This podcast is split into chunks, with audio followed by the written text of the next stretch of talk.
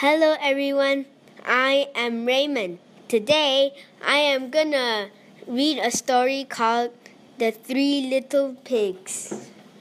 Once upon a time, there were three little pigs who went off to build their houses. The first little pig built his house of straw, which was not very strong.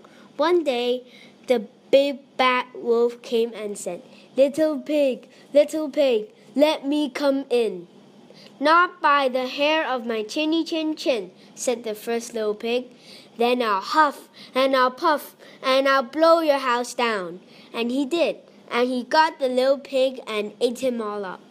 The second little pig built his house out of sticks, which were not very strong.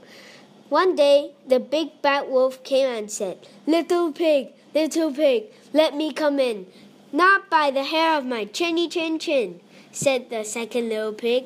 Then I'll huff and I'll puff and I'll blow your house down. And he did. And he got the little pig and ate him all up. The third little pig built his house out of bricks, which were very strong. One day, the big bad wolf came and said, Little pig, little pig, let me come in. Not by the hair of my chinny chin chin, said the third little pig.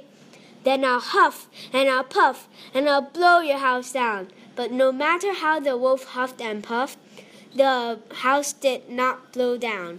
So the big bad wolf said, I'm I'll come down the chimney and eat you all up.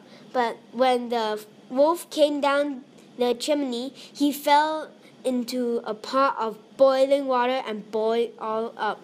And the third little pig lived happily ever after in his house of bricks. The end.